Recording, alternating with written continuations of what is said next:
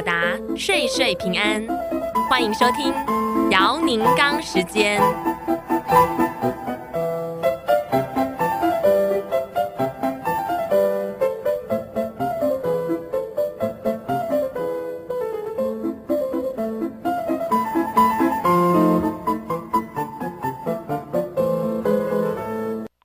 各位听众朋友，大家好，欢迎大家收听你问我答。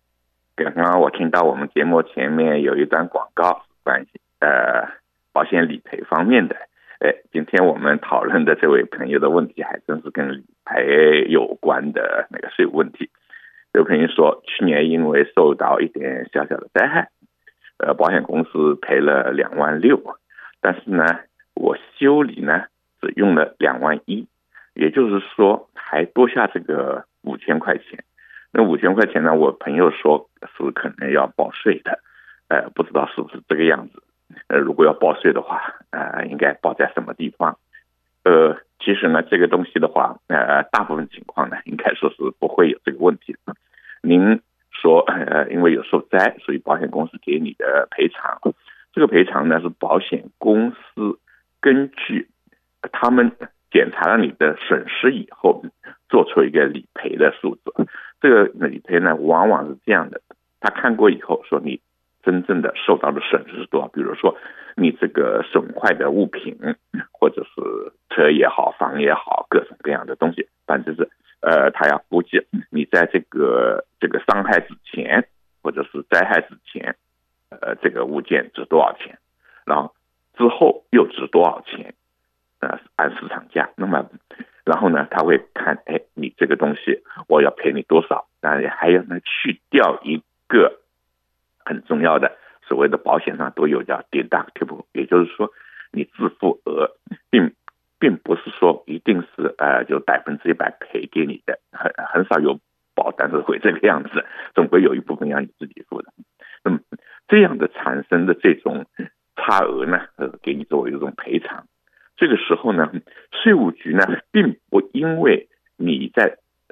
修理过程中花多少钱来计算，因为修理的话，你有你自己的意愿，你可以呃不修，也可以修，也可以修得更好。那么呢，也就是说你在修理中花掉了多少钱，跟这个税是没有直接关系的。比如说，如果保险公司给我两万六，但是呢，我觉得，哎，我索性呃把它弄弄好，这个地毯换成地板，地板换成是呃更好的地板，哎，我多花一点钱，反正人工总归要花的，对不对？趁这个机会要把它彻底弄弄好，甚至可以说啊，有的人说我把一个厨房全部给 remodel 一下，或者这个怎么样？哎，你花了五万，那么并不是说这样的话，你在这个灾害中你损失了两万四，没有，为什么呢？弄得更好的话，你的价值就高了。所以税务局在计算你是不是有 gain 的话呢，就是要看你在这个前后发生以后，包包括了理赔拿到钱以后，你到底你有没有损失，或者是有没有增值？你在你的财产上有没有增值？就是说，那么相反，如果呃大部分情况呢，就是说不会发生这个，因为呃。保险公司，呃的保险的原则是保你的风险，保你的损失，而不是给你产生一个 gain。如果产生 gain 的话，理论上来讲，这不叫保险，这就变成了一种一种一种 gambling，所以这是违法的。理论上是这个样子。那么，呃，大部分人产生这种情况下，呃，在税务上的那个情况呢，正好跟您说的相反，而是呢，根据保单估价这些东西。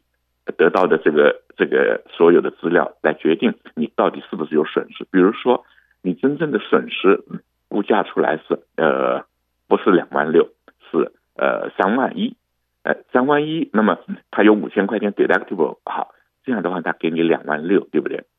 那么事实上，虽然你修只修了两万一，但是呢，从整个的价值来讲，你损失了